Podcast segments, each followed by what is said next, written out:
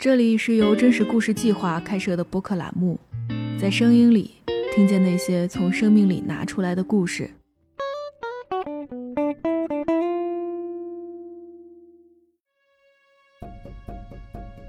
我当时进到产房的那一刻，我就觉得特别特别心酸。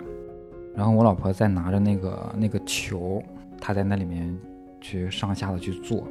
她的表情特别特别痛苦。然后她一见到我的时候，她就眼泪马上就掉下来了。就是之前我从来没有见过他哭啊，对，还是一个特别，还是一个比较坚强的人。呃，一开始其实。挺慌的，就是孩子刚出生之后，我都不会抱。就是我们两个都是属于那种互相包容的人。你在一个家庭当中，最重要的是一个理解，他做了什么事情，然后你站在他的角度上去考虑这件事情。我也经常站在他的角度去考考虑问题，他也经常站在我的角度，各中的心酸，大家都互相理解。我觉得这就就无形当中达成了一种默契。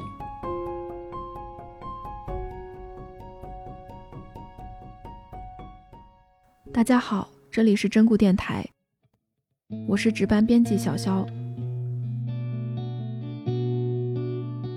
最近一两年时间，我们经常可以在网上看到关于产后抑郁还有丧偶式育儿的讨论，评论区里清一色的都是妈妈们的血泪史。比如说，很多妈妈都在吐槽，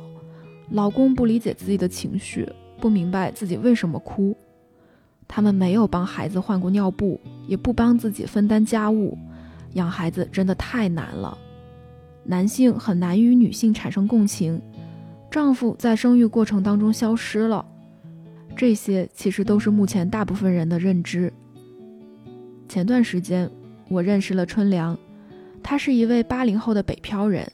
也是一位新手爸爸。他告诉我，作为男性。他第一次真正感受到女性的难和痛，是在医院陪老婆生孩子的那天。当时，为了照顾孩子和妻子，他还停薪留职了六个月。在这段时间里，他在照顾孩子的同时，也经受了身体和精神上的双重折磨。在女性生育话题讨论日益激烈的今天，我们很好奇，在春良变成全职爸爸的六个月里。究竟发生了什么？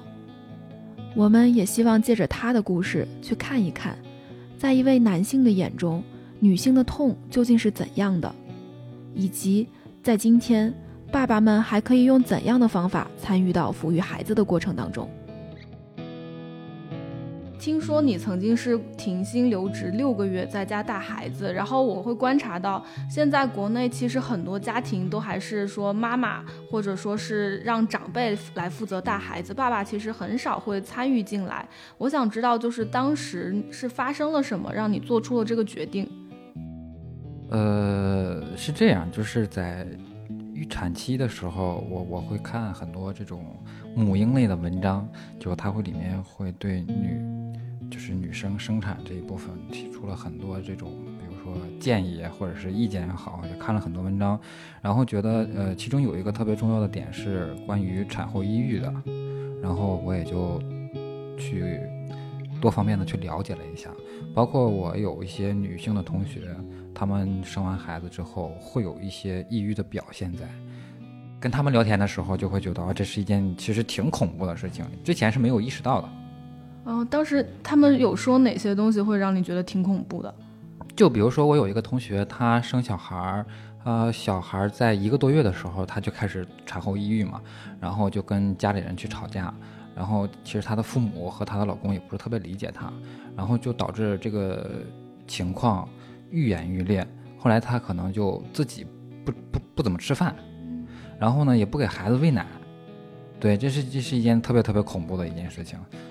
就他会觉得自己的孩子，自己有了小孩之后，然后每天就会对着这个哭哭啼啼的孩子，每天可能就，呃，特别特别伤心，非常非常琐碎的事情，让他就没有更多的空间去来做自己吧。哦，那他当时跟你说的时候，是他还在这个状态中，还是说他走出来了已经？他还在这个状态中，不过他已经比之前好了很多了。当时他没有找到一个解决办法，在这种情况下，就是。家里人很不就怎么说，很不理解他这个行为。大家都觉得这个，呃，同样是母亲，别人生了孩子可以很好的去带，然后有很好的心情，然后，呃，可以把这个孩子带得非常非常好。但是到你这儿为什么就不可以？就是家里人一直保持这样的一个，呃，状态去去跟他聊这件事情，然后更多的是没有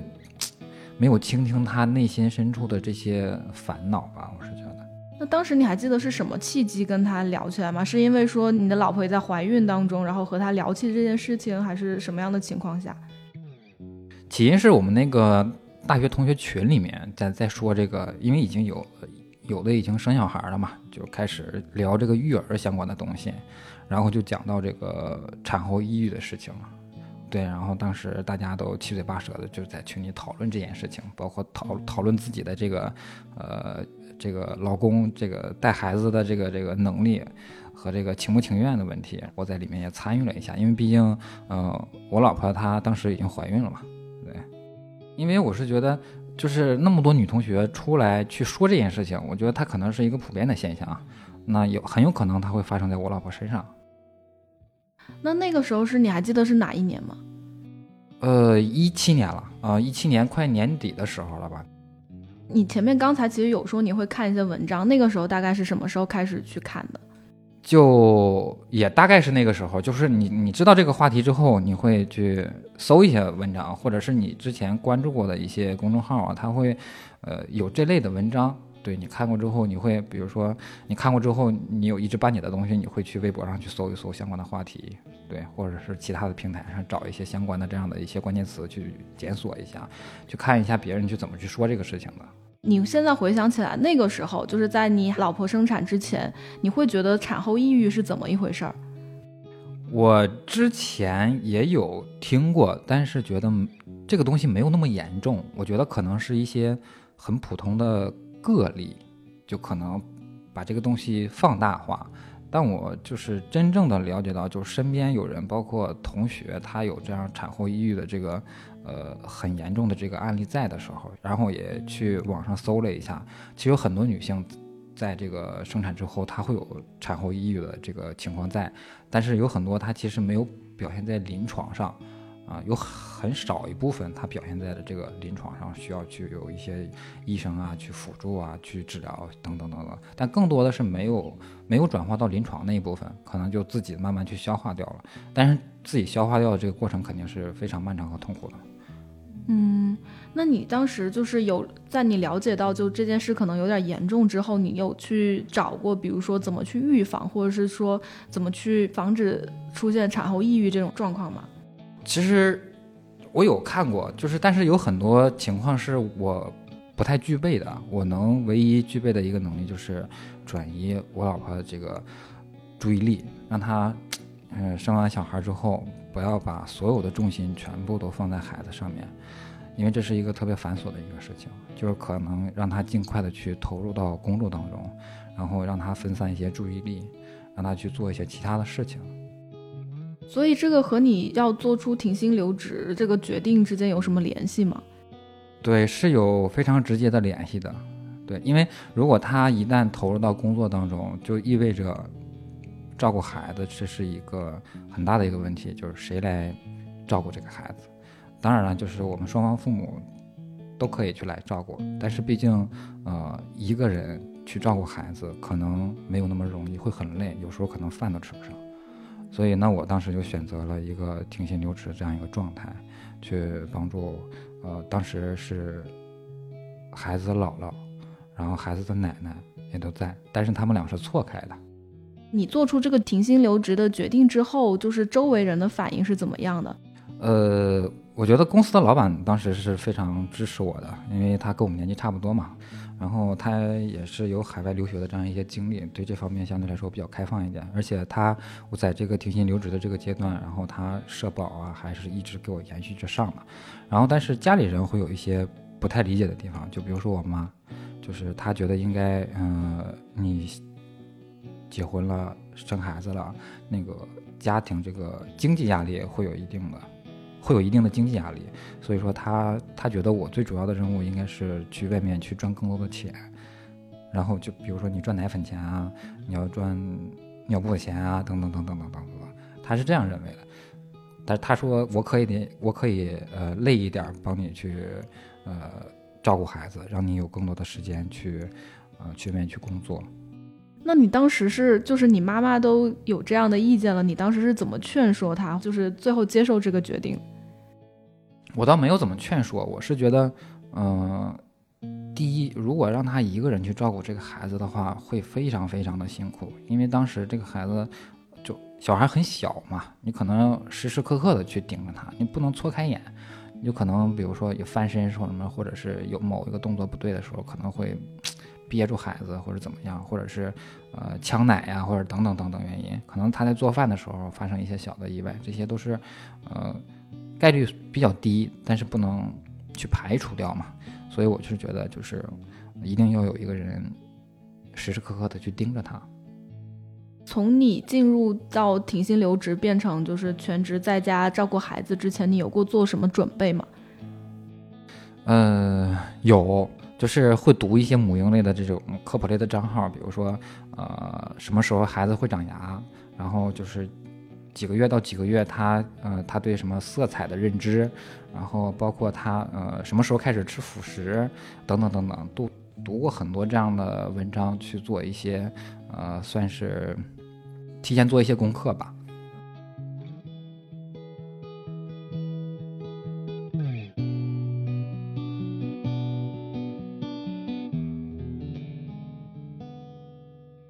你的妻子是在大概什么时候生产的？她是一八年的三月十六号。当时那个生产顺利吗？非常不顺利。她那天只有她一个是难产的，因为是她的预产期其实是比生产日期提前一周的，也就是说到了预产期她还没有，就是还没有动静，没有这个要生产的这个预兆。然后我们去检查了，医生说那就开始住院吧，就随时准备。这个生产嘛，因为不一定哪天他可能有一些反应嘛，然后我们就住院了。住院之后大概有一周的时间才出来，才把孩子生出来。然后生生的时候就其实，呃，对我来说是一件特别特别恐怖的一件事情。嗯呃，孩子是十六号晚上出来的，十五号晚上他就有这个，他已经开指了啊，但是是三指，然后就是夜里。夜里大概十二点左右就去待产室了，待产室待了大概得有两个多小时，然后还是保持三指这个状态，没有要继续开指的这个这个征兆。然后医生说：“那你就先去回那个，先去病床吧，然后再看个情况吧。”然后十六号的早上，早上六点多，他又开始这个阵痛了。就宫缩嘛，会阵痛，呃，但是开指情况，医生过来检查，他其实还是开了三指，嗯，也是达不到这个生产的这个条件，那就因为早上了嘛，也很多医生都开始上班了，那还是把他呃拉去这个楼上的那个产房去待产。他当时应该是比较靠前进去的，啊，然后我们全家人就。就都去那个产房外面了嘛，就在等。那个当时有一个大屏幕上，就是谁谁谁家属，然后就是已经进去了，然后几点几分生的是男孩女孩，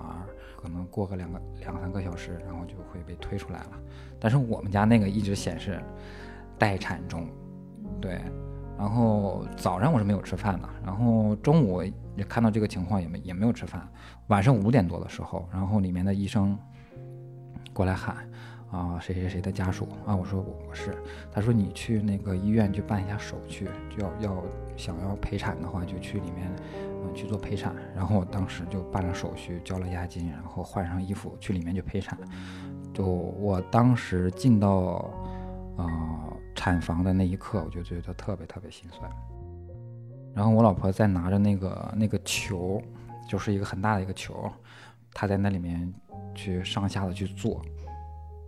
对他的表情特别特别痛苦，然后他一见到我的时候，他就眼泪马上就掉下来了。就是之前我从来没有见过他哭啊，对他是一个特别，还是一个比较坚强的人。但是那天就是看着他坐在那个大球上，然后上下那个摆动，然后就是特别心酸嘛，我就抱住他嘛。但是这个动作你还要继续去做，我们两个就我我搀扶着他，然后他在那边去在这个球上去做蹲坐，大概得有持续几分钟吧，然后就不做了，在床上去做休息。呃，然后大概过了得有两个小时左右吧，期间会有一些护士去检查这个呃宫口大概开的机制达没达到这个自然生产这个条件。最后一次，然后过来的时候去做检查，听这个胎儿的胎心，然后让我老婆去翻个身，就这一翻身不要紧，翻身之后去测胎心，那正常的胎儿胎心，比如说九十到一百二这种，然后当时翻完身之后，这孩子胎心马上就三十到四十了，就特别恐怖的一件事情，然后这个护士就马上叫当时的他的一个主治医师叫王医生。去外面走廊去喊这个王医生，然后说是这个孩子的胎心不稳了，需要紧急处理情况。马上这个王医生进来了之后，又陆陆续续进来很多这种医生啊护士，然后就开始准备这个急救情况。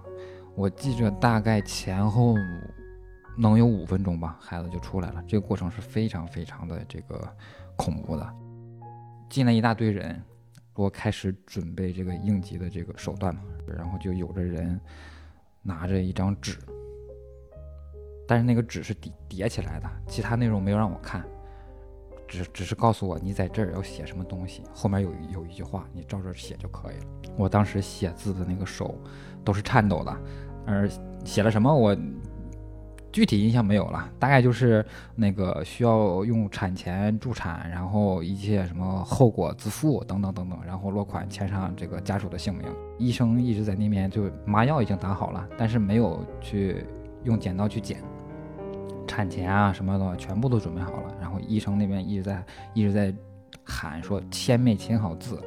然后这边我签好字了之后，马上就跟那个医生说，我签好了，签好了。然后这个医生就开始用剪刀去侧切，然后用产钳把孩子夹出来。另外的医生去压着我老婆的肚子，然后就这么挤出来把孩子。我当时就陪着我老婆，然后就把着她嘛。那边医生告诉她深呼吸，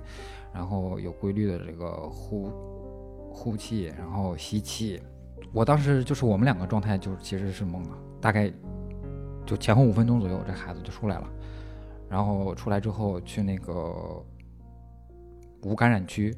然后把孩子倒过来，拍拍他屁股，大概拍了前后都有三十秒左右吧，然后孩子哭出来了，哦，当时这个心就是悬下来的心马上就放下来了，就是我们俩事后就觉得这个事情就是非常非常恐怖的一件事情。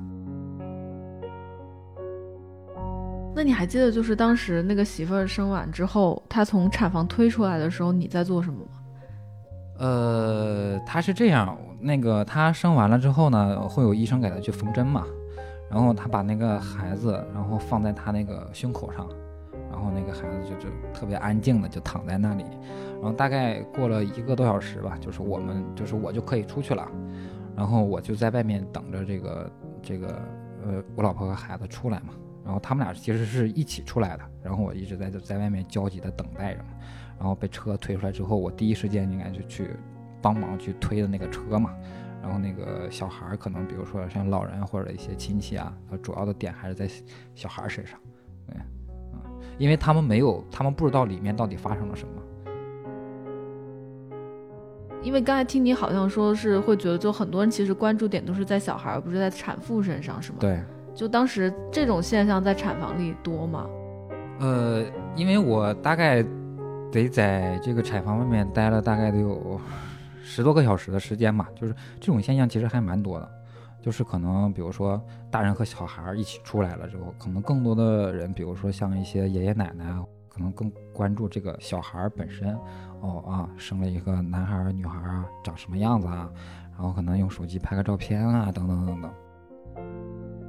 嗯，那那那产妇产妇就在后面就是。就就也很虚弱，但没有人关心他。倒也没到那种地步啊，就可能她相对于孩子来说，可能没有那么多人呢去，就是他的关注点没有那么多。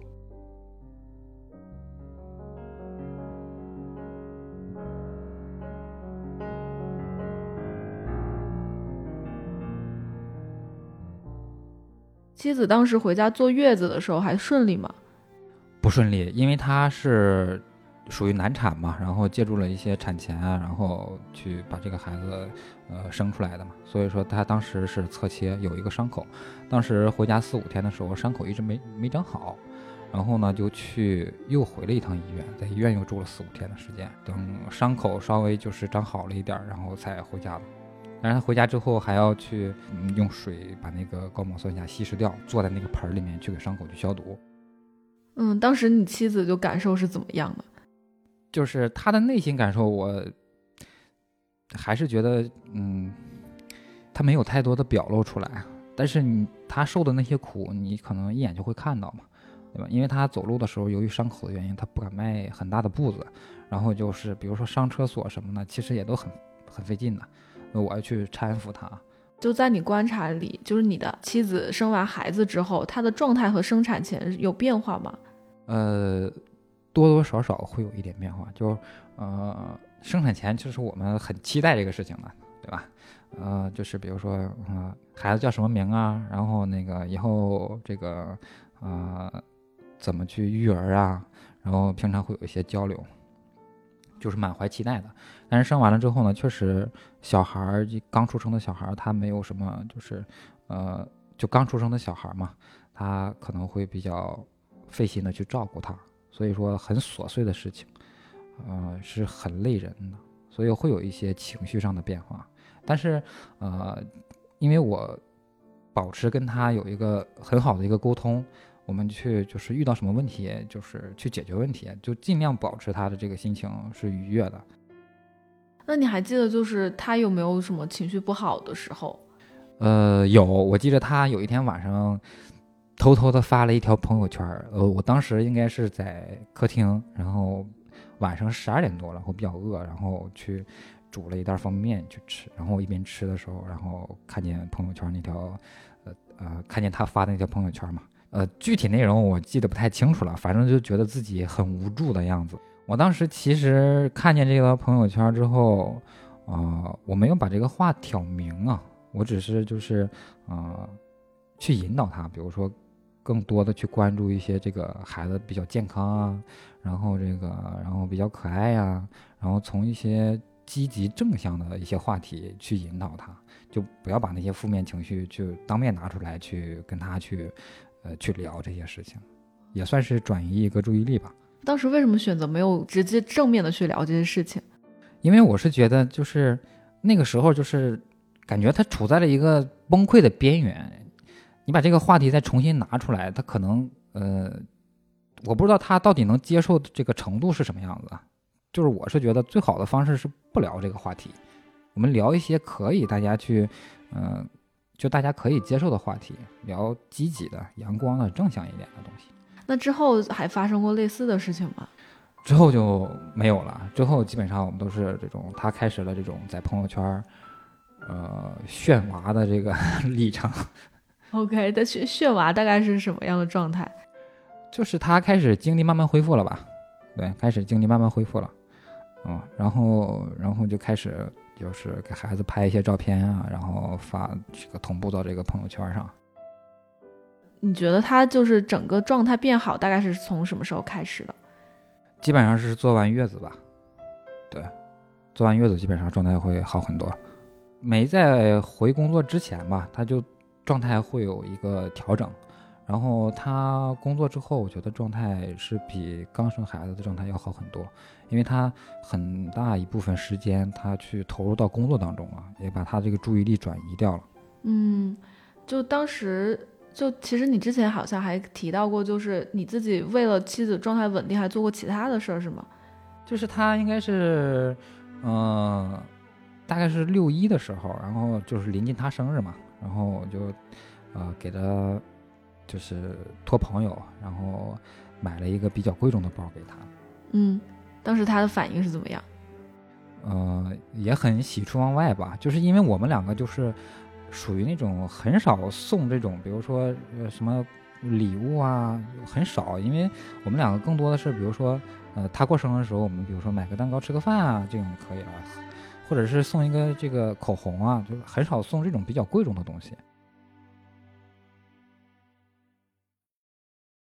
哎，那其实就你提到妻子回去工作之后，也就是你当时还是在停薪留职的阶段，对吧？对，那也就意味着你白天就要开始自己带孩子了。你当时觉得慌吗？呃，一开始其实挺慌的，就是孩子刚出生之后，我都不会抱，因为他很小，就是你抱着的时候会很僵硬。然后，嗯，一开始的时候确实很慌，但是还好有我妈在帮助我。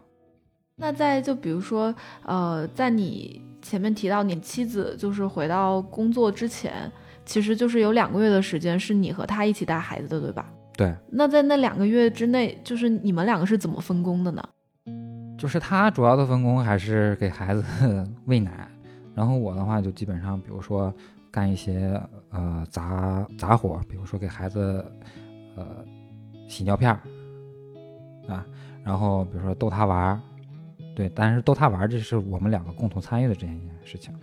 然后，比如说给给我老婆去做点好的，就比如说苹果，要要比如说把苹果蒸了吃，呃，吃的东西相对来说都会比较呃细化一点。然后包括去买一些鱼，然后去炖汤。但是我不知道这些东西科不科学啊，就是可能看过之前的一些文章，觉得这些东西有用，然后就买过来去。呃，也去给他去尝试一下哦，所以现在听下来，感觉好像是就是前两个月你会觉得就照顾老婆会比照顾宝宝要更多一些。对，因为我那个时候我是觉得他他是需要照顾的。呃，我老婆刚上班的头几天确实是有点手忙脚乱的，对，因为。呃，他没上班之前，更多的是他来照顾孩子这些方方面面的东西，包括什么喂奶呀，啊等等等等。然后他上班了之后呢，可这个喂奶就成了一个比较大的一个难题了。对，因为呃，我老婆上班之后，他会去他们公司的这个母乳室去把这个呃奶水吸出来，然后通过这种嗯保鲜，然后带到家里，放到冰箱里冻好。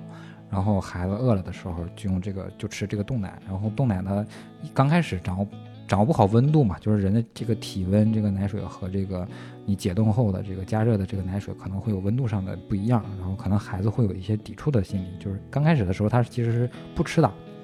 我们大概，而且他还比较倔强，用奶瓶他就不吃了。对，无论你里边装的是什么东西，然后大概饿了得有。一天，那一天他只吃了五十毫升的奶，然后第二天他也没有吃太多，第二天也就吃了一顿，也大也大大概能有，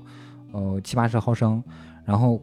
几天之后他才开始慢慢的去接受这个奶瓶里边装冻奶这个事实，对他开始陆陆续续每一顿大概都七八十毫升，每顿大概都七八十毫升。因为我觉得这些事情还挺琐碎的，比如说换尿布啊，或者说是就小孩不吃这个东西之类的，你会觉得当时在家脱产带小孩会累吗？我觉得会累，这个也是我到目前为止也不是很也不也不后悔的一个原因。如果说是我没有脱产去呃照顾孩子，那可能更多的责任就是放在我老婆身上，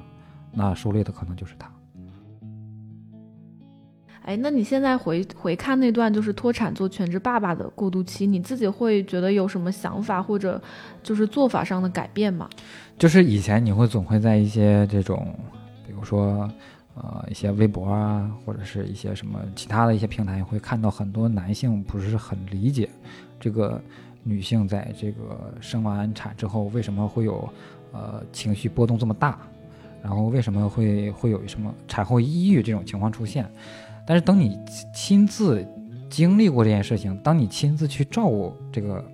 呃小孩的时候，你就会觉得完全理解了，就为什么会有这样的情绪波动，为什么会有产后抑郁这个情况，它确实是一个很让人崩溃的事情。哎，那你其实就是你和你的老婆已经都上班了嘛？在你结束了停薪留职，在家带孩子之后，到现在的这段时间里，你和你的妻子在家里是怎么分工去照顾小孩，或者是说处理家务这些事情？呃，照顾小孩的话，他主要还是以这种，比如说，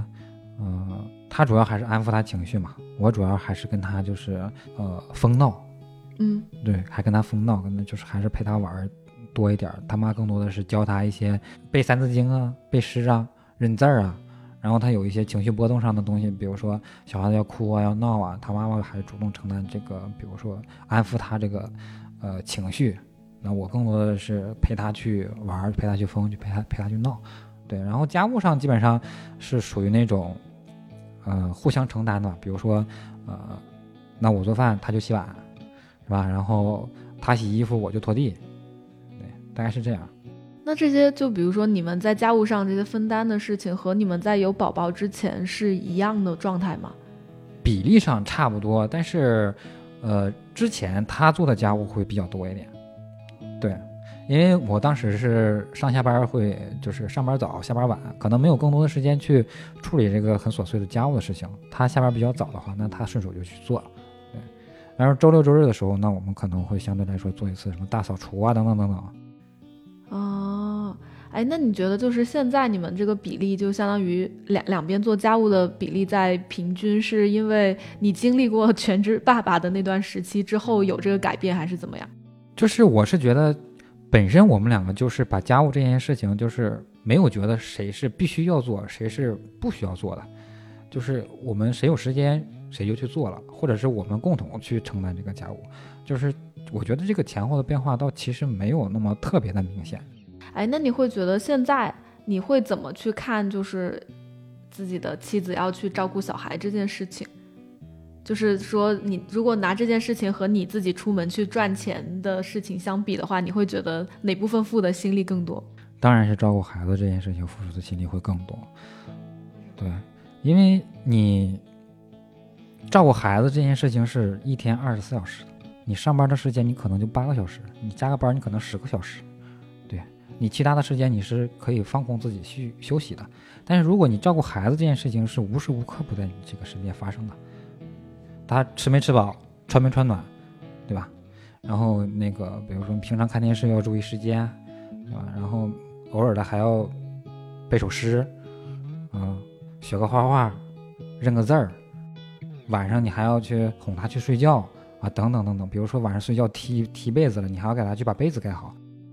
那比如说在刚才你提到这些照顾小孩子的事情当中，现在你觉得是你花的时间更多，还是你的妻子花的时间更多？现在基本上是他花的时间比我花的时间要多一点。哦，那你有想过去帮他，就是就是分担一些这些时间吗？有想过，但是现在这孩子比较黏他一点。我们回到家之后，因为呃我老婆比我先到家嘛，她就会黏着他去玩儿。呃，黏着他妈妈给他讲故事啊，或者是，呃，小孩给去跟他说一下今天奶奶都教了他什么啊，等等等等等。等我回家的时候，可能他们已经都消化掉这一些了，我就只能陪他，比如说翻个跟头啊，然后陪他这个在屋里头，他有一个车，然后可以骑，然后推着他拉着他走啊。我更多的是这样的东西。现在其实大部分人还是会觉得照顾孩子、做家务都应该是由女性来做。你对这个看法是怎么看的？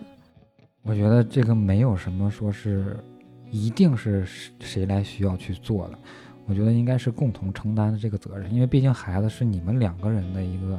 结晶，对吧？他属于你们两个人。他既然属于你们两个人，那我觉得无论是好的是坏的，那他都属于你们两个人，包括照顾孩子。嗯哎，那其实我想问一下，呃，就是你自己在和你的妻子在沟通的时候，比如说在怎么照顾孩子，或者是谁去做家务上，会不会有些什么协议？这个协议倒没有，就比如说我们没有签过那种说一三五你要去拖地，二四六我要去洗衣服这种事情，这种事情是没有的。因为我老婆她相对来说她会比较勤快一点，我们下完班就是。呃，回到家换过的衣服放在那儿，他基本上就每每天都会把这个衣服放到洗衣机里面，放放完洗衣机里面，因为它是自动的洗衣机嘛，倒完洗衣液就 OK 了。那洗好了之后，他就跟我说：“那你去把衣服晾过去。”那我就颠颠颠去把衣服去把它晾掉。如果给你用一个比喻句，你会用什么样的呃句子来形容你和你老婆现在在比如说照顾小孩和分担家务这件事情上？它像什么？像合作伙伴，对，为什么说是合作伙伴呢？就是大家都非常互相了解，然后可能比如说培养一个孩子，像是在做一个项目一样。做一个项目怎么说？对，就是你你慢你慢慢的去看着他一点点去长大，然后我们两个人都共同付出了，而不是说这个他付出了百分之九十，我付出了百分之十，也不是说我我付出了全部，然后他也一点都没有付出这个样子。我们可能大概就五五开的样子。嗯，那现在你觉得你们两个合作伙伴对彼此的评价是怎么样的？我觉得还好吧，就是我们没有对这件事情讨论过，因为就在照顾孩子这件事情上，没有发生过争执。对，就大家都很自觉，就没有他没有说，哦，那个这个孩子。你为什么陪他的时间这么少啊？啊，你为什么没有陪他去玩啊？那我也不会去指责他。那你今天有没有教孩子什么东西啊？对，没有这样的指责，所以就没有这种什么类似你刚刚说的这些东西。所以就是说我可以理解为你们两个其实现在的状态就更属于那种已经非常有默契了，能够互相配合，然后在承担家务和照顾孩子这件事情上。对，因为我觉得就是我们两个都是属于那种互相包容的人。我们是觉得，就是你在一个家庭当中，最重要的是一个理解，他做了什么事情，然后你站在他的角度上去考虑这件事情。我也经常站在他的角度去考考虑问题，他也经常站在我的角度去帮我去去，就怎么说呢？我们会互换角色去考虑，如果他是爸爸，他应该会做什么样的东西；如果我是妈妈，我我大概会怎么去照顾孩子？就各种的心酸，大家都互相理解。我觉得这就就无形当中达成了一种默契。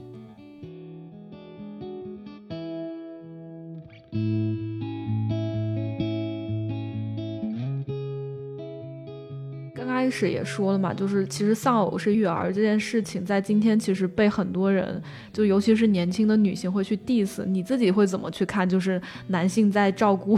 小孩当中的缺位？呃。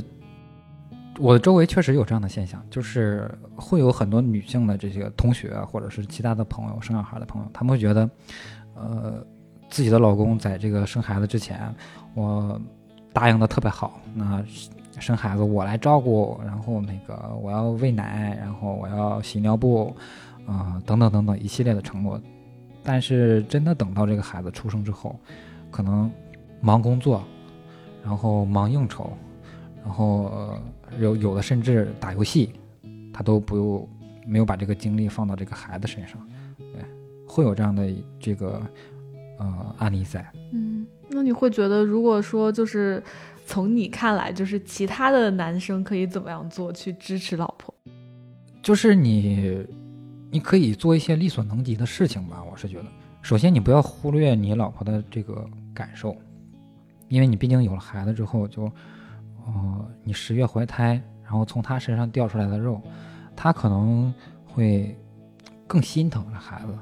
比如说孩子有感冒发烧啊，他可能会更着急。对，那你要考虑到你老婆的这样的一个感受在。你其实有很多事情你换位思考一下就可以了。如果你当时我是这个孩子的妈妈，那他发烧了，那我想一想，那我我应该会是怎样的一个心理状态？对。